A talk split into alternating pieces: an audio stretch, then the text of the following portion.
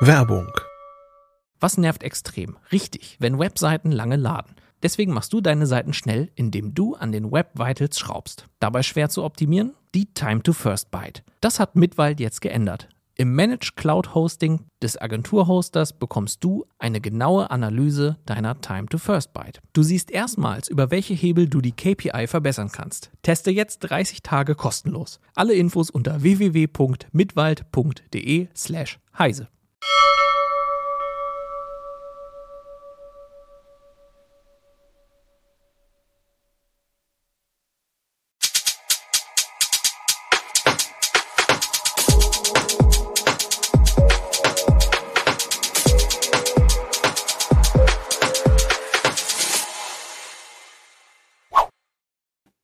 Ja, halli, hallo zur Heise Show vom Donnerstag, 15. September 2022. Wir wollen heute über das E-Rezept sprechen. Ja, Mitte September. Jetzt kommt die Saison, wo man wieder vermehrt auch mal eine Arztpraxis aufsuchen muss. Und viele tragen dann ja so ein rotes Zettelchen raus, wo ein Medikament verordnet wurde und das will man dann einlösen bei der Apotheke. Wir alle fragen uns ja, muss das eigentlich immer noch analog sein? Und Darüber sprechen wir heute. Das E-Rezept, steht das E in E-Rezept für Erfolgsrezept? Jetzt aber erstmal kurz Werbung. Cybercrime. Das ist kein Actionkino, sondern eine tägliche, reale Bedrohung. Deshalb nutzen schon jetzt mehr als 33 Millionen User weltweit den einfachen und effektiven Passwortmanager von LastPass und schützen sich und ihre Organisation wirkungsvoll vor Phishing und Datendiebstahl. LastPass. Schalten Sie Ihre Passwörter auf Autopilot. Jetzt mehr erfahren unter lastpass.com slash heiseshow. Ja, und um diese Frage zu ergründen, habe ich mir kompetente Hilfe in die Sendung geholt. Meine Kollegin Marie-Claire Koch von der Heise Online-Redaktion. Marie, du bist ja diejenige, die bei uns ja ständig mit diesen ganzen Abkürzungen, Konnektoren und so weiter hantieren muss. Ich bewundere das ja immer, wie du damit überhaupt klarkommst. Es ist ja eine komplexe Welt. Und äh, ja, wir sprechen über das E-Rezept. Wir lesen ja dieser Tage sehr viel über Konnektorentausche, über Kritik am E-Rezept und ja, zwischendrin gab es aber auch mal diesen Lichtblick, dass ja die Zahnärzte da es ja schon hingekriegt haben, zum Beispiel ihre Heilpläne wenigstens digital mit den Krankenkassen abzustimmen. Und ich fange mal so ein bisschen ganz auf der Metaebene an. Die Frage, wenn man sich, wie du jetzt mit Themen wie elektronischer Gesundheit auseinandersetzt, glaubst du denn noch an die erfolgreiche Digitalisierung der Medizin? Kann das gelingen? Ja, also wie gesagt, wir haben schon viele Sachen, die digital super funktionieren. Ähm, beziehungsweise die Medizin wäre gar nicht so weit, wenn wir gar nicht die Digitalisierung hätten. Ähm, was ich jetzt persönlich praktisch finde, ist zum Beispiel online einen Termin buchen, wenn man ja einen Arzt besuchen möchte. Ähm, ansonsten gibt es jetzt auch neuerdings Apps, die sind ähm, gerade in der Pandemiezeit ähm, besonders beliebt jetzt, wo man per Fernsprechstunde einen Arzt konsultieren kann. Ähm, und praktisch ist zum Beispiel auch, also es ist jetzt ein interessantes Beispiel, aber es gibt Leute, denen ist es halt unangenehm, bei bestimmten Erkrankungen zum Arzt zu gehen, zum Beispiel Intimarzt. Das ist so eine App, wo man dann ähm, anonym Bilder hinschicken kann von Krankheiten und bestimmten Fotos und dann ähm, kriegt man halt ein Rezept und auch eine Diagnose, was mhm. man hat. Muss man halt dann selber bezahlen, ist aber bezahlbar. Ähm, solche Dinge sind wahrscheinlich sehr praktisch, weil man sonst wahrscheinlich eher nicht zum Arzt gehen würde. Also bestimmte ja. Leute wollen das ja wahrscheinlich. Erstmal auch herzlich willkommen allen, die uns natürlich auch zuschauen und hier in, wir sind ja live auf Sendung, hinterher dann wir wie immer zum Abruf auf YouTube und dann als Audiopodcast. Wir freuen uns natürlich dann auch über Meinungsbeiträge und Fragen, die wir dann in die Sendung einbringen. Ja, definieren wir doch erstmal, was ist denn überhaupt das E-Rezept? Ich habe ja schon gesagt, es gibt dieses rote Zettelchen, das uns jahrzehntelang begleitet hat, wo dann da was reingetippt ist oder beziehungsweise reingeschrieben, reingedruckt ist, manchmal auch ein bisschen schief und dann ist noch ein kleiner Kringel vom Arzt drunter. Wie muss ich mir das E-Rezept denn eigentlich vorstellen, wenn ich das noch nie, noch nie gesehen habe? Ja, also ich habe tatsächlich eins mitgebracht, weil ich äh, tatsächlich eine Praxis aufgetrieben habe, die ähm, äh, schon E-Rezept ready ist. Mm, so sieht es ungefähr aus. Ich weiß nicht, kann man das sehen. Ja, wir sehen ähm, das, ja. Also hier oben, ach nee, andere Seite, spiegelverkehrt. Ja. Ähm, hier ist ein äh, 2D, ein Data Matrix Code für ähm, mehrere Rezepte. Also da kann natürlich auch nur einer drin sein. Ähm, auf dem Rezept selbst wären dann noch, da wo Platz ist, noch bis zu drei weitere Rezepte. Ähm, genau, so sieht das aus. Mhm. Ähm, natürlich gibt es, also es gibt zwei Wege für das E-Rezept. Einmal halt, dass man diesen Ausdruck beim Arzt bekommt. Das ist halt der, der noch jetzt am meisten ähm, zum Tragen kommt, sage ich jetzt mal. Dann gibt es aber auch die Möglichkeit, wenn man sich für die E-Rezept-App registriert hat, dass man äh, den 2D-Token ähm, entweder, also dass man das abrufen kann, das E-Rezept über die App. Ähm, das ist aber noch, also bei allen Ärzten, wo ich bisher war, hat keiner eine App, äh, diese, das E-Rezept nur an die App geschickt. Also immer war dieser hm ähm, Ausdruck. Also er stellt es dann in der Telematikinfrastruktur zur Verfügung. Die Telematikinfrastruktur soll die, den sicheren Austausch von Patientendaten ermöglichen. Genau. Ähm, also um dann mal nachzufragen, um das richtig zu verstehen, es gibt dann halt so eine Art Rezepte-Server, so vereinfacht gesagt, wo dann das genau, hinterlegt wird, diese Information. Ein Rezeptserver, genau. Ja. Ähm, ich könnte das auch einmal zeigen. Also das hier ist die E-Rezept-App. Hm, ich weiß nicht, ob man das erkennen kann. Genau. Ähm, um mich dort anzumelden und quasi alles nutzen zu können, brauche ich ein, äh, eine elektronische Ka Patientenkarte 2.1, die NFC-fähig ist und auch ein Handy, das NFC-fähig ist und mindestens über Android 7 oder ähm, iOS 14 verfügt. Das hast du ja wahrscheinlich. Ähm, mhm. Genau. Und dann noch eine PIN von der Krankenkasse, aber dafür muss ich mich extra identifizieren. Das war eine Zeit lang ähm, mit Videoident-Verfahren möglich. Ähm, jetzt ist es nur noch mit, also man muss in die Krankenkassenfiliale gehen und bekommt dort, muss sich dort identifizieren und bekommt dann den PIN nach Hause geschickt. Ist, das klingt ja irgendwie schrecklich kompliziert, oder? Es ist sehr umständlich und tatsächlich habe ich auch jetzt im Nachgang, nachdem ich die PIN nochmal neu beantragt habe, erfahren, dass ich das auch mit der PIN für die elektronische Patientenakte hätte machen müssen. Für die elektronische Patientenakte muss man sich auch äh, identifizieren und den PIN kann man auch für die E-Rezept-App nutzen. Also falls ja. es irgendwer noch nicht gemacht hat und vorhat, beides zu nutzen, Mhm. Dann ja. jetzt los und schon mal identifizieren.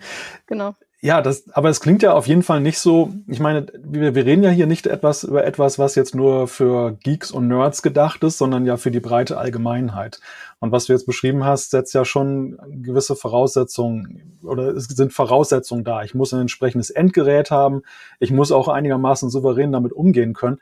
Was mhm. machen denn jetzt zum Beispiel ältere Herrschaften, die jetzt mit Technik nicht so viel am Hut haben oder auch Jüngeres. Ich meine, ist ja egal, welche Generation. Aber wo einfach dann nicht so der, dieses Technikwissen da ist. Läuft es bei denen also weiterhin auf den Ausdruck hinaus? Ähm, ich würde ja sagen. Ähm, ich habe eine Zeit lang auch Kurse für ältere Menschen gegeben, was Technik angeht und da waren tatsächlich auch 93-Jährige, die, wo ich sagen würde, die würden das bestimmt auch hinbekommen. Aber das Problem ist jetzt nicht nur für 93-Jährige oder ältere Menschen, dass es, ähm, also man muss jedes Mal die PIN eingeben und seine elektronische Gesundheitskarte dranhalten, um dann das E-Rezept abrufen zu können. Aber diese PIN mhm. hat man halt auch nicht unbedingt im Kopf. Ähm, also gerade, das ist auch die Kritik der Ärzte, dass bei multimorbiden Personen, also Menschen, die gerade re viele Rezepte oder Rezepte benötigen, ähm, es schwierig ist, weil die eben nicht ähm, ja so fit drauf sind. Also gerade wenn es einem schlecht geht, ist man vielleicht dann hat man keinen Nerv mehr dafür, noch äh, die Karte so dran zu halten, dass es auch, dass die auch gelesen wird.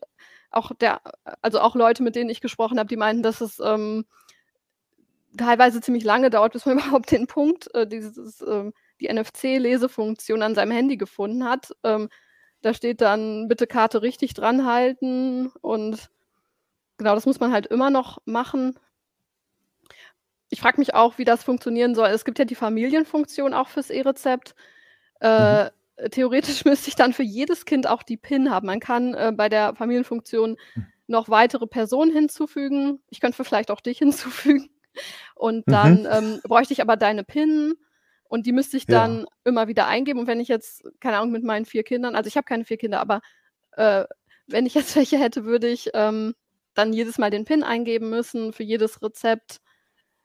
Ich weiß also nicht, ob du kannst es nicht übertragen jetzt. Ja, du kannst es nicht also zum Beispiel autorisieren, dass du von vornherein sagst, dass ich möchte der Person X das Rezept mitgeben und dann überträgst du das auf meinetwegen jetzt den, deren Account und die kann das dann für dich einlösen. Es muss dann immer diese PIN noch dann eingegeben werden.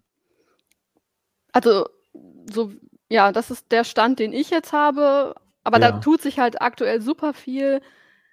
Ähm, es soll jetzt sogar noch eine Funktion, aber das ist auch nur, nur eine Übergangsfunktion, die soll es geben, dass man sich halt auch ohne Registrierung bei der E-Rezept-App an, also dass man das Rezept dann an Apotheken weiterleiten kann ähm, über die App. Dazu kann man dann die Scan-Funktion der App nutzen und es dann weiterleiten, ohne dass man jetzt äh, PIN und so weiter braucht. Und mhm. äh, genau, später soll dann noch eine Funktion, noch eine weitere Funktion kommen, wo das E-Rezept dann über die EGK, über die elektronische Gesundheitskarte Version 2.1 eingelöst werden kann. Sprich, dann brauche ich nur noch die Karte und gebe gibt die dann dort in der Apotheke oder steckt die dann da ins Gerät oder wie läuft das dann genau? Ja, es ist tatsächlich sind die Spezifikationen erst vorläufig für die mhm. für das E-Rezept. Ähm, es kann sein, ähm, dass man da auch noch eine PIN eingeben kann, aber da mal gucken. es ist noch vieles im Fluss, wie du gerade schon sagtest. Ja. Ich würde mal ähm, auf Fragen aus dem Chat kurz eingehen. Ähm, da wird nämlich dann zum Beispiel gefragt, die E-Rezepte werden aber nicht standardmäßig ausgedruckt, oder? Also ich bekomme nicht unbedingt dann den Ausdruck also, als Standard. Das hängt halt auch vom Arzt ab. Also die Ärzte, mit denen ich bisher gesprochen habe, die drucken es tatsächlich aus. Mhm. Ähm, also einerseits hat es den Vorteil, wenn ich jetzt zur Apotheke gehe und ähm, plötzlich funktioniert irgendwas mit der App nicht was weiß ich, die Verbindung zum Rezeptserver geht gerade nicht oder äh, oder es kann auch gut sein, dass irgendwie das Apotheke, die Apotheke doch noch nicht so weit ist für das E-Rezept. Eigentlich sollten sie es ja ab 1. September sein, aber es gibt anscheinend noch Apotheken, die es nicht bereit sind. Und es gibt auch Apotheken, die es gar nicht machen wollen. Sowas hatte ich auch schon mit solchen mhm. Leuten gesprochen. Ähm, dann ist es natürlich blöd, dann, weil dann muss ich zum Arzt zurückrennen. Und der mhm. stellt mir dann einen Ausdruck aus. Und das ist jetzt der aktuelle Stand von Ärzten, die ich kenne, meinen, dass sich die das einfach standardmäßig ausdrucken. Man kann es natürlich gleichzeitig trotzdem äh, für die App in der App bereitstellen. Ähm, aber ich glaube aktuell Stand, ja. dass es einen Ausdruck gibt, genau. Also die gehen eben auf Nummer, Nummer sicher im Moment noch. Vielleicht müssen wir erstmal definieren, ähm, wie, wie ist denn überhaupt da jetzt genau der Stand der Dinge? Du sagst, es gibt ja erste Praxiserfahrung, aber die, die flächendeckende, das flächendeckende Ausrollen, davon sind wir ja noch dann einigermaßen weit entfernt. Auf gleicher die Apotheken, ich habe irgendwie mal gelesen, 10 von 18.000 sind wohl schon in der Lage, das dann auch entgegenzunehmen. Wie, wie ist denn, wo, wo stehen wir denn jetzt eigentlich beim E-Rezept aktuell? Naja, eigentlich sollten ab 1. September alle Apotheken in der Lage sein, das E-Rezept annehmen zu können. Ähm, ja, das sollte eigentlich so sein. Ähm, es gibt halt, eigentlich gab es zwei Testregionen, jetzt gibt es nur noch eine, ähm, weil Schleswig-Holstein gesagt hat, es möchte nicht mehr sich aktiv an diesem Prozess beteiligen, erst wenn bestimmte Bedingungen erfüllt sind. Und ähm, genau, das ist jetzt, soll ich ein bisschen weiter ausholen? Oder? Ja, klar, gerne. Genau, also äh, da, die Kassenärztliche Vereinigung Schleswig-Holstein hat ähm, die Datenschutzbeauftragte danach gefragt, ähm, ob das zulässig ist, den 2D-Token mit unverschlüsselter Mail an die Patienten zu über übermitteln oder auch an Apotheken. Ähm, das wurde verneint, weil theoretisch könnte man, wenn man diesen 2D-Token abfängt, sich mit Apps aus dem Apothekenumfeld ähm, die Informationen, also könnte man dann auslesen, ob mhm. welches Rezept und halt die personenbezogenen Daten. Ähm, es war halt die Kritik. Und dann wurde aber auch von der Datenschutzbeauftragten gesagt, alternativ kann Kim, Kim, also Kommunikation im Medizinwesen, das ist so ein E-Mail-Dienst, der verschlüsselte E-Mails sendet, der kann benutzt werden. Und ähm, das andere ist halt nicht zulässig. Ein ähm, Praxisverwaltungssystem hatte halt, ähm, also der Hersteller hatte eine Funktion implementiert, wo man direkt aus dem Praxisverwaltungssystem, in dem der Arzt die Rezepte erstellt, direkt ähm, das Rezept halt an per E-Mail verschicken kann. Die Re mhm. Funktion gibt es nicht. Da wurden tatsächlich sehr, sehr viele und verhältnismäßig die meisten E-Rezepte ausgestellt über diese Funktion, was ja eigentlich gar nicht äh, so gedacht ist. Genau, und ähm, daraus, das hatte halt das, die KVSH, also K die Kassenärztliche Vereinigung Schleswig-Holstein, als Anlass genommen zu sagen, nee, wir machen da nicht mehr mit. Wir wollen erstmal eine vernünftige Funktion haben. Ähm, und daraufhin hatte sich dann die zweite Testregion, die Kassenärztliche Vereinigung, äh, Westfalen-Lippe gemeldet und gesagt, wir bleiben an Bord, aber. Und dann haben sie halt die Forderung gestellt, wenn bis Ende November nicht diese Funktion, dass ähm, das E-Rezept mit der elektronischen Gesundheitskarte eingelöst werden kann, wenn diese Funktion nicht kommt, dann haben wir auch kein Interesse mehr daran, uns aktiv zu beteiligen. Also sprich, da werden jetzt äh, kleine Geschäfte gemacht, um die Akzeptanz dann da genau. äh, zuzusichern. Ja. Ja, jetzt habe ich die eigentliche ja, Frage vergessen. Ja, die ähm. eigentliche Frage war ja, wo, wo stehen wir in dem ganzen Prozess? So, also der 1. Mhm. September war ja so ein, so, war ja so ein Stichtag, ja, Entschuldigung. Genau. Nee, da hätte ich noch Zahlen zu tatsächlich. Und zwar ähm, anscheinend laut ähm, der Präsidentin des Apothekenverbands, also ABDA, äh, sind aktuell 60 Krank äh, Arztpraxen daran beteiligt, das E-Rezept aktiv auszustellen. Eigentlich waren es ursprünglich hieß es, wir gehen mit 250 Praxen da rein. Jetzt muss man aber wissen, dass eigentlich die, der Raum, also Westfalen-Lippe, dass da 10.000 niedergelassene Ärzte sind, dann ist das im Verhältnis natürlich gering. Und von mhm. diese Praxen sollen halt 25 Prozent der in diesem Bereich ausgestellten E-Rezepte ausstellen. Also also als E-Rezept ausstellen. Ähm, das ist aber, also das ist als, wird als unrealistisch angesehen. Dort wurde dann auch gesagt, ähm, frühestens rechnen wir 24 als 2024 mit weiterem Rollout. Also wenn diese, wenn bestimmte Kriterien erfüllt sind, sollen halt noch weitere Testregionen hinzufügen und, äh, hinzukommen und dann soll es immer weiter bundesweit kommen. Aber aktuell sieht das eigentlich in meinem Umfeld keiner und also mit den Menschen, mit denen ich bisher dazu Kontakt hatte.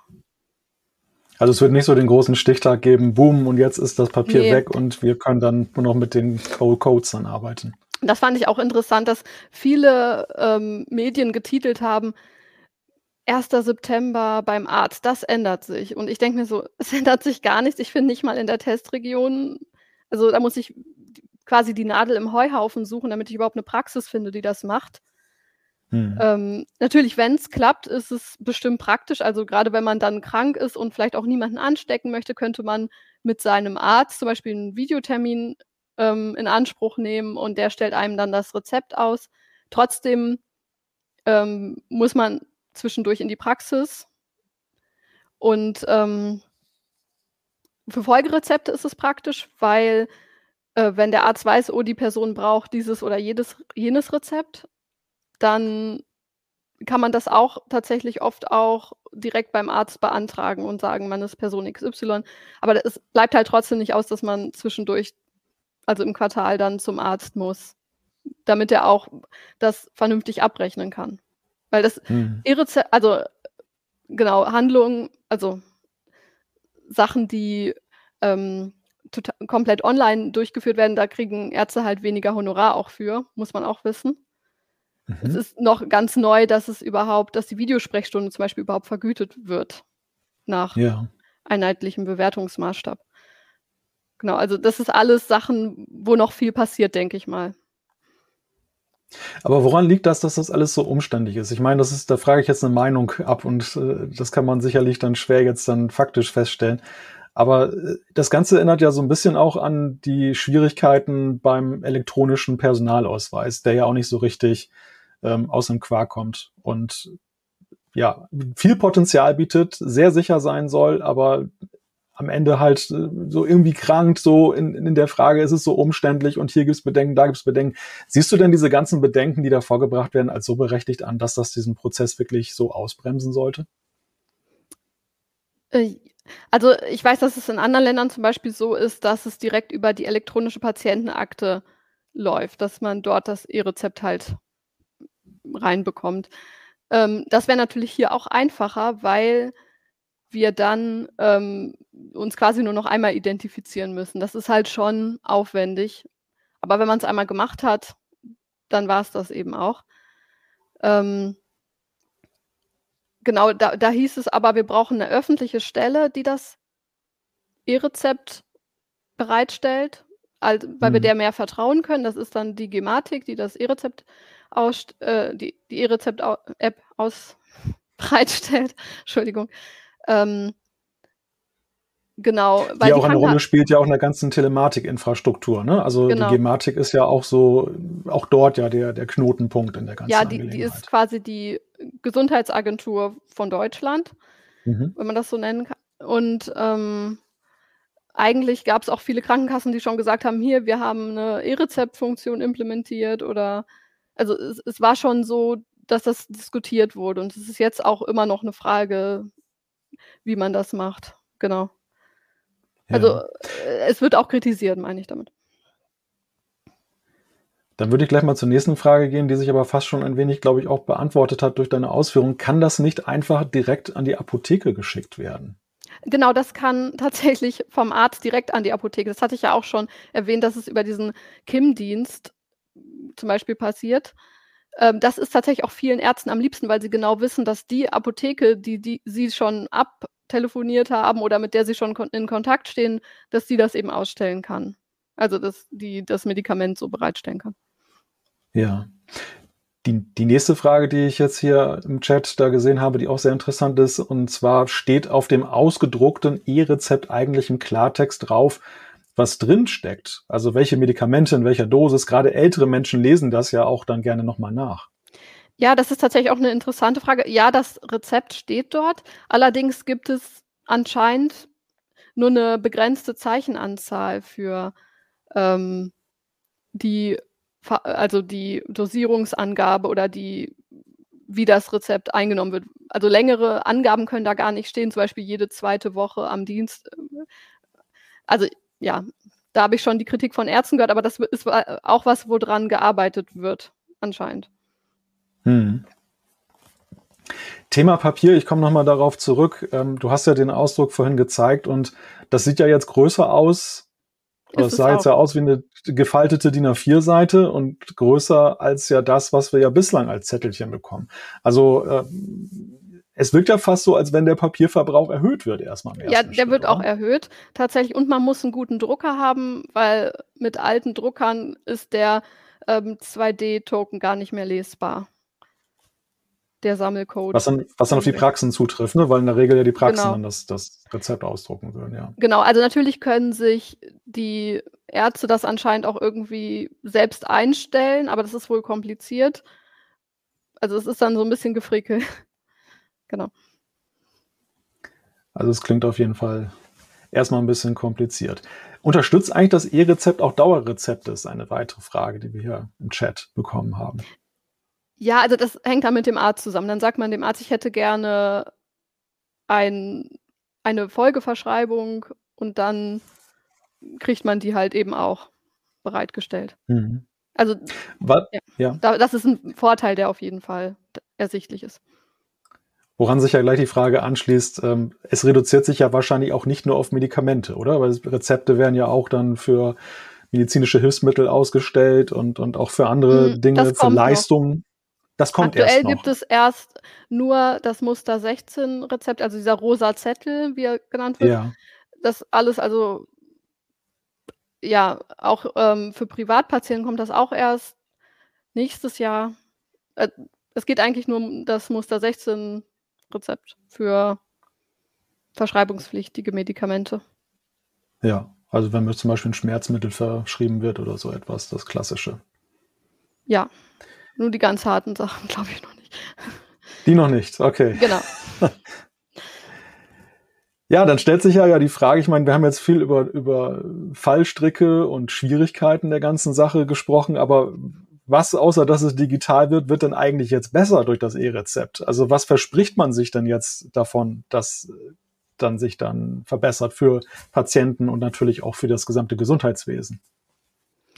Ja, also zum Beispiel, also das hat man jetzt auch schon, aber dass man dann über, e über die App gucken kann, welch, ob die Medikamente vorrätig sind oder man kann auch Botendienste dann in Anspruch nehmen oder Lieferdienste. Das soll halt mehr Komfort bieten. Hm. Also ich habe mehr Möglichkeiten dann als Patient eben auch als jetzt. Ich muss erst in die Apotheke gehen und das könnte ich dann auch vorher schon herausfinden. Genau, ob das überhaupt da ist, das Medikament. Das ist tatsächlich Wird ja auch, ja. Ein weiterer Punkt, ich meine, das, das liegt ja in der Natur der Sache, ähm, wenn man sich das heutige Rezept anguckt. Also wenn ich manchmal ein Rezept von meinem Arzt hole, denke ich immer, das könnte man relativ leicht nachmachen. Ähm, die Fälschungssicherheit ist wahrscheinlich auch so ein Punkt, der dann mhm. dann gewährleistet ist durch das. Durch ja, das also der Arzt muss das mit der QES, mit der qualifiziert, äh, qualifizierten elektronischen Signatur signieren. Ähm, dafür muss er tatsächlich seinen Heilberufsausweis ins Gerät stecken, es sei denn, er hat die Komfortsignatur oder eine ähnliche Funktion, womit dann zum Beispiel, nachdem er einmal die Karte reingesteckt wird, bis zu 250 äh, Medikamente dann, äh, Rezepte dann unterschrieben werden können. Das ist auch was, was, ähm, wenn, wenn der Arzt diese Funktion nicht hat, ist es für ihn halt teilweise mehr Aufwand, weil er dann extra rumlaufen muss und seine Karte nochmal in ein Kartenlesegerät stecken muss. Hm. Und auch seine PIN eingeben kann. Das ist quasi so wie bei Patienten dann auch. Also wird ja auch nochmal präzise nachgefragt. Also nur rosa, keine Betäubungsmittelrezepte. Nee, das Dann noch nicht. Schritt. Okay. Ja, die, ich gucke gerade mal Chat und die Fragen, die ich mir hier so vorbereitet habe. Ähm, gibt es denn auch jetzt neben dem, was wir schon diskutiert haben, weitere Nachteile, die jetzt aus dem E-Rezept dann auch erwachsen, die, auf die du schon gestoßen bist, jetzt auch im Zuge der Berichterstattung? Ähm, ja, also das hatte ich auch vorhin schon angesprochen, wenn halt die Apotheke tatsächlich noch nicht bereit ist, dann muss man halt nochmal zum Arzt und sich neu ein Rezept ausstellen lassen oder wenn halt irgendwas mit der Technik hakt. Das habe ich halt beim hm. Papierausdruck nicht. Ja. Ja gut, ich meine, das ist ja auch dann wieder ein zusätzlicher Aufwand, der auf die Leute zukommt. Andererseits, wie ist denn das eigentlich mit Versandapotheken? Profitieren die nicht dadurch, dass das jetzt elektronisch wird? Für die war doch das bislang auch so mal so ein Hemmnis, diese Geschichte mit, mit dem Papierrezept. Ähm, ja, also, naja, das, man kann halt bei Versandapotheken beide Arten von Rezepten einlösen. Also je nachdem, was das für eine Versandapotheke ist. Ob die jetzt genau profitieren, hm. ähm, das ist halt auch was, was diskutiert wird. Ähm, man kann halt auch die Apotheken vor Ort halt fragen, ob, also mit denen hat man ja trotzdem teilweise schon eine Vertrauensbasis. Muss nicht unbedingt sein, kann aber natürlich sein. Also ich will es nicht ausschließen. Man kann sogar hm. irgendwann vielleicht bei Douglas E-Rezepte einlösen. ja, das ist dann ja auch eine Verbesserung. Also Oder bei jeder anderen Parfümerie unserer Wahl dann. Ja, mal gucken. Ja, dann die, die Frage, die hier aufgekommen ist, ähm, wie lange ist denn so ein Rezept, ein E-Rezept dann gültig? Bislang ist das ja, glaube ich, so, was habe ich hier gelesen? Innerhalb Tage. von vier Wochen. 100 Tage. Also 100 Tage wird das dann auf dem Rezeptserver auch dann vorgehalten, das Ganze. Ja, also wobei ich nicht ganz genau sagen kann, wie lange das dann einlösbar ist. Also man kann die Historie auf jeden Fall 100 Tage abrufen. Ähm, kommt dann wahrscheinlich auch wieder darauf an, was der Arzt einem da ähm, ja, ausstellt. Also der Arzt kann zum Beispiel auch selbst ähm, das Rezept wieder, sag ich jetzt mal, ungültig machen, indem er das wieder zurückzieht. Das heißt, ähm, wenn er irgendwas Falsches verschrieben hat und das merkt, dann kann er halt ein Update machen. Und mhm. dann hat man es halt nicht mehr. Das hat er mir auch im Test gezeigt, ein Arzt. Und dann nochmal ein Punkt Sicherheit. Du hattest, hattest ja auch schon einige Punkte gestreift. Ähm, wie ist denn das überhaupt so? Muss ich jetzt oder wie, wie, hoch sind die Sicherheitsvorkehrungen, die da auch getroffen werden? Was sagt die Gematik dazu?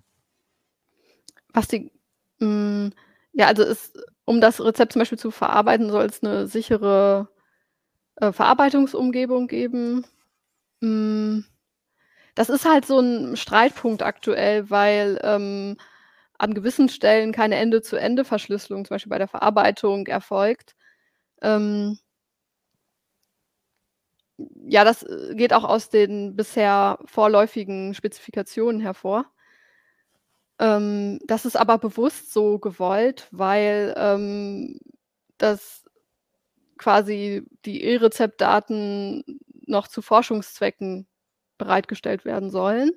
Das hat der Gematikchef Like Deacon selber gesagt und ähm, das ist halt so ein Streitpunkt, wo, no, wo das noch nicht ganz final geklärt ist. Hm. Deswegen Bevor, ja, ich, ich würde fast sagen, jetzt mit Blick auf die Zeit, dass wir gleich mal auf die andere Seite der ganzen Sache mhm. gehen. Wir haben jetzt das da von der Patientenseite betrachtet. Gleich betrachten wir es mal von der Seite, wie ist es denn bei den Ärzten und Apotheken? Aber erstmal schauen wir kurz einen kleinen Werbespot.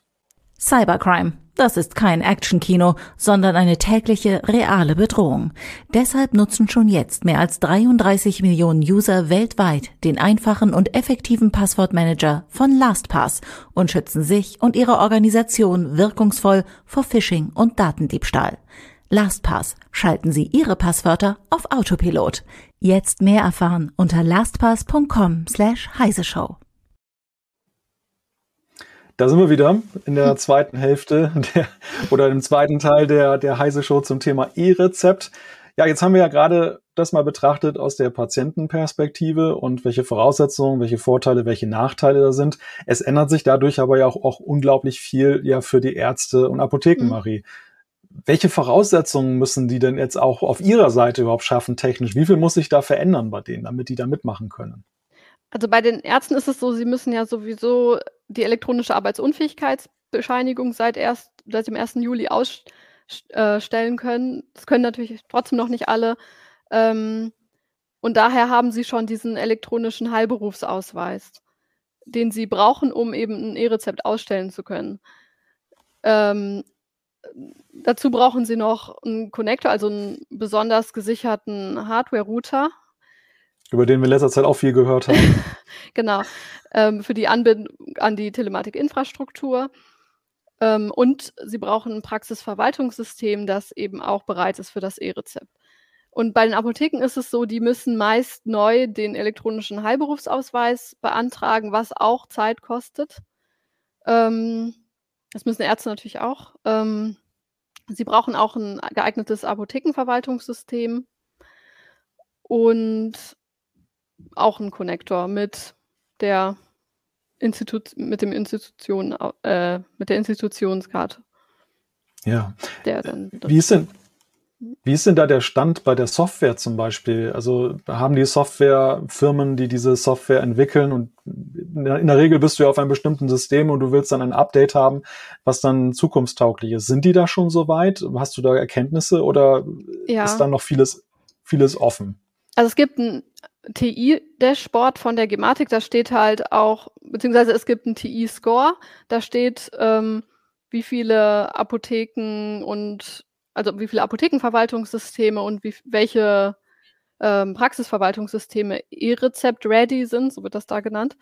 Ähm, dann kann man halt gucken, oh, das äh, Verwaltungssystem kann das und so weiter. Aber meistens haben die Ärzte ja schon länger ein Praxisverwaltungssystem auch für andere Sachen. Ähm, und dann ist natürlich gut, wenn das schon geht. Deswegen, also es ist schon wichtig, aber es haben tatsächlich noch nicht alle, was mich sehr gewundert hat. Du es sagtest gibt, vorhin auch, dass es, ja. Es gibt nämlich irgendwie 200 Praxisverwaltungssysteme. Das ist schon eine Menge. ja. Da kann es also dauern, bis jedes das unterstützt. Du sagtest vorhin, dass du auch äh, Apotheken kennst, die jetzt offen sagen, wir, wir wollen das nicht unterstützen. Was ist deren, deren Beweggrund? Warum lehnen die das ab? Ja, also eine Apotheke meinte, dass sie einen falschen Zeitpunkt findet, jetzt gerade im Gesundheitsbereich so viel zu digitalisieren. Das war ähm, auch in Bezug auf die weltpolitische Lage, das ist sehr, also sind ja hochsensible Daten tatsächlich, ähm, womit wir dann auch angreifbarer sind, wenn tatsächlich irgendwer dann Zugriff hat. Das sind Beweggründe. Ja.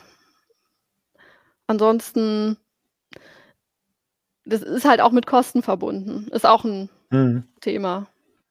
Ja, ja, das ist auch ein Punkt. Ich meine, unabhängig jetzt mal von den Digitalisierungsbestrebungen, aber ähm, generell die, die immer neuen Verordnungen und so, ich höre das auch mal von Apothekern, ähm, mhm. Die müssen halt auch ständig in neue Systeme investieren, ja. beziehungsweise auch, auch der Personalaufwand wird ja dadurch. Genau, das kostet Zeit. Gut. Ich hatte kurz vor dem 1. September bei, auch bei Apotheken angerufen und dann hieß es, äh, es ist doch noch gar nicht 1. September, wir müssen das noch gar nicht können.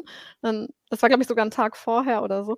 Ähm, und dann dachte ich mir, oh, sportlich. Also weil man ja auch äh, das Personal entsprechend schulen muss, um, also es ist wahrscheinlich auch schnell gemacht, aber ja, das ist auf jeden Fall mit Hürden verbunden.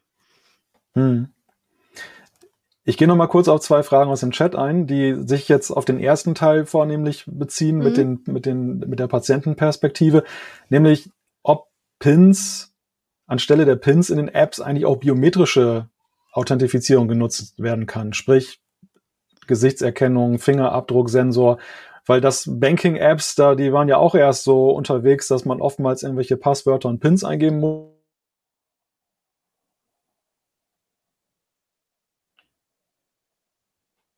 ein und dann kann man entsprechend das dann äh,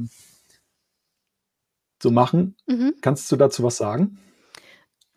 Ähm, also ich teste das ja selber gerade.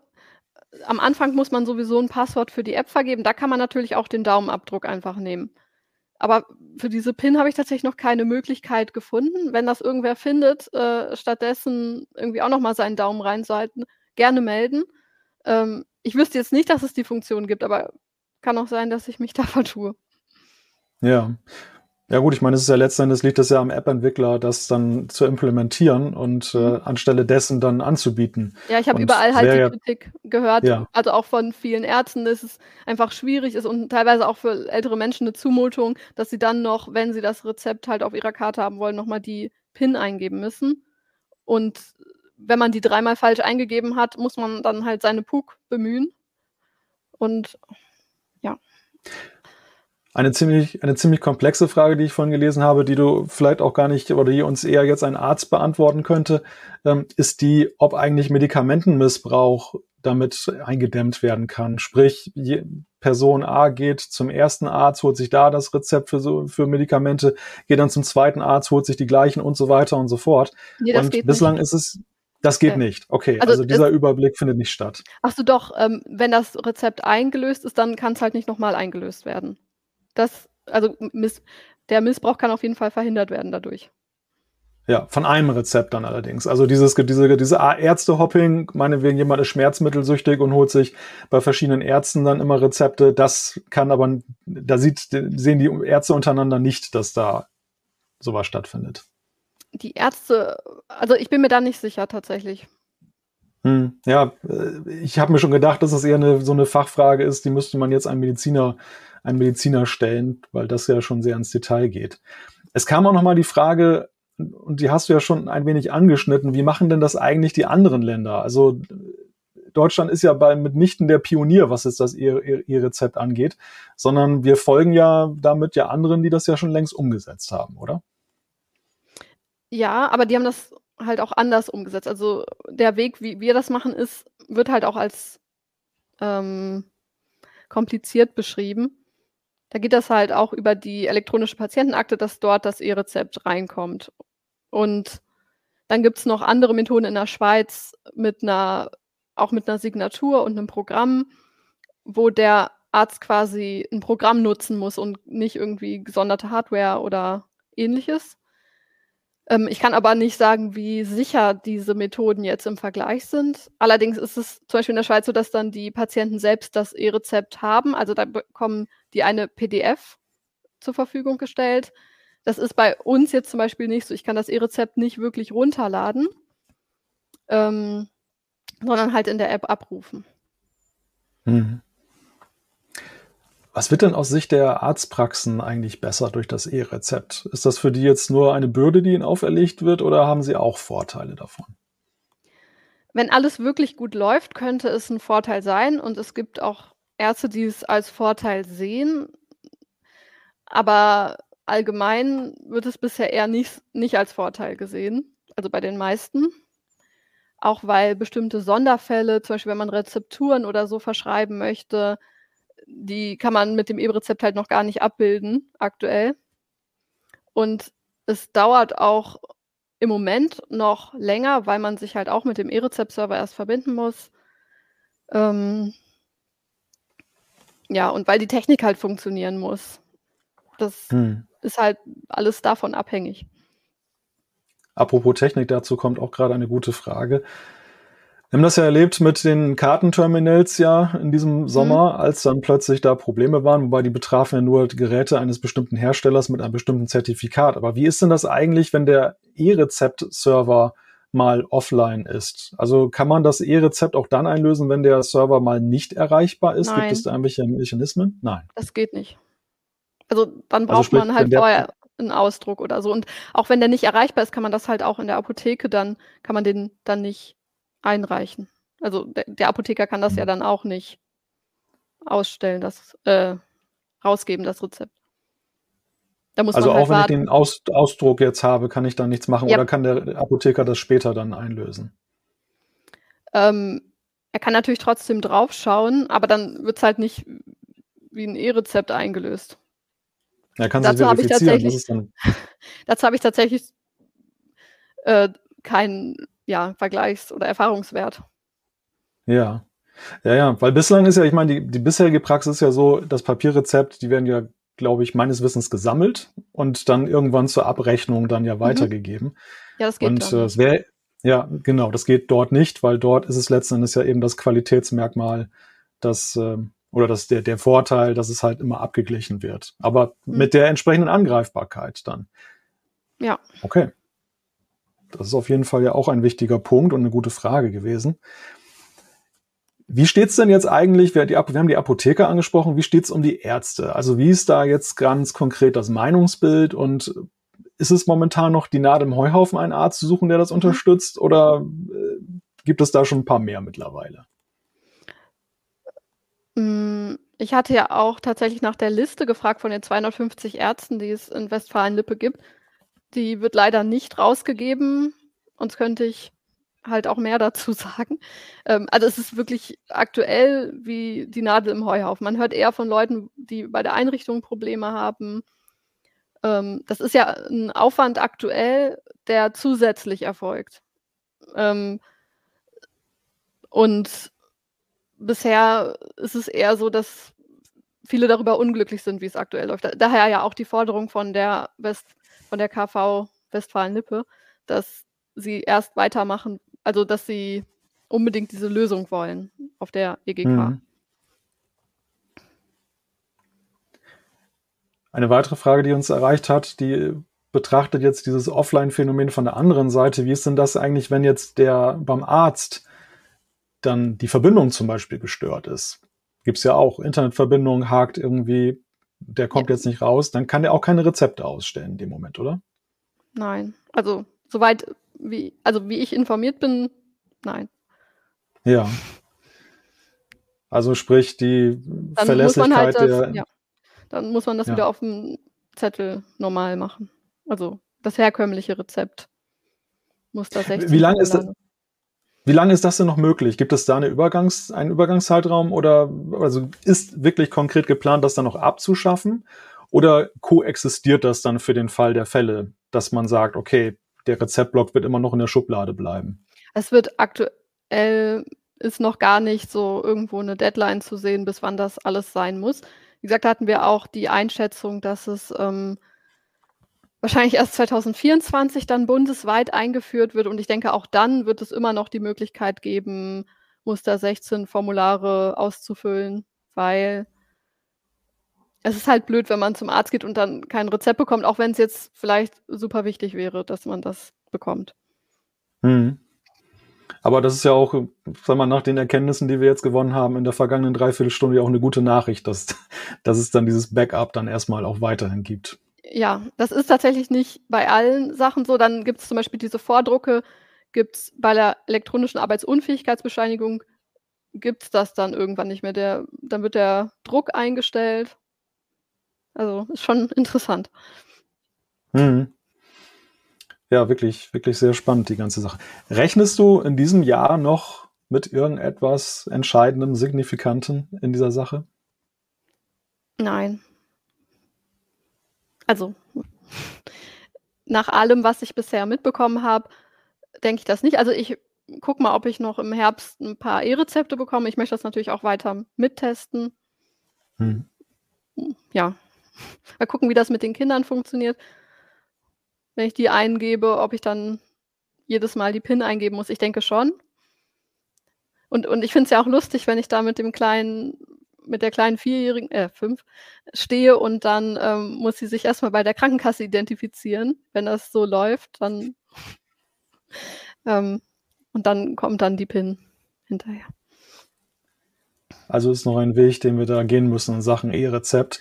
Übrigens genau. gibt es auch in einer der jüngsten CTs, ich habe jetzt die Ausgabennummer gerade nicht im mhm. Kopf, einen sehr spannenden und ausführlichen Bericht zu dem ganzen Thema, wo mhm. das auch nochmal dann anschaulich aufgeschlüsselt wird, auch mit Grafiken. Denn eins haben wir festgestellt und ich danke dir, Marie, dass du das wirklich versucht hast, alles mal einfach darzustellen, denn es wird ja auch, es sind ja auch unglaublich viele Abkürzungen da im Spiel mhm. bei der ganzen Sache. Also wer auf die Seiten der Gematik zum Beispiel geht oder des Gesundheitsministeriums, der muss ja dann auch manchmal erstmal dechiffrieren, was meinen die denn da eigentlich? Und das ist natürlich auf jeden Fall auch schon mal eine Leistung, das einigermaßen verständlich und anschaulich zu erklären. Also auf diesen CT-Bericht sei verwiesen. Bei der Gelegenheit kann ich auch darauf hinweisen, dass es ja demnächst eine kleine Änderung gibt, dass CT Uplink einen eigenen Kanal auf YouTube bekommt. Also wer den noch nicht abonniert hat und sich für CT Uplink interessiert, kann den ja schon mal dann ins Auge fassen. Das Ganze soll irgendwie im Oktober passieren, habe ich mir sagen lassen. Und ja, ich würde sagen, ich glaube, wir haben das Thema E-Rezept, wenn auch nicht mit einem großen Happy End, anschaulich erfasst. Marie, es sei denn, du hast noch irgendetwas auf dem Herzen, wo du sagst, darauf müssen wir noch zu sprechen kommen. Ich denke, das reicht. Also es wird wahrscheinlich noch weitere Gelegenheit geben, um das Thema nochmal aufzugreifen. Dann, dann würde ich sagen, machen wir erstmal einen Punkt und äh, Fortsetzung mhm. folgt auf jeden Fall, denn das wird uns ja definitiv weiter beschäftigen. Wie überhaupt die ganzen E-Health-Themen, die du ja betreust, auch mit den Konnektoren und so. Also würde mich freuen, wenn wir das Gespräch dann bei nächster Gelegenheit hoffentlich mal mit positiveren Nachrichten fortsetzen können. Marie, danke dir, dass du dabei gewesen bist hier in der Heise Show. Danke und dank fürs Moderieren.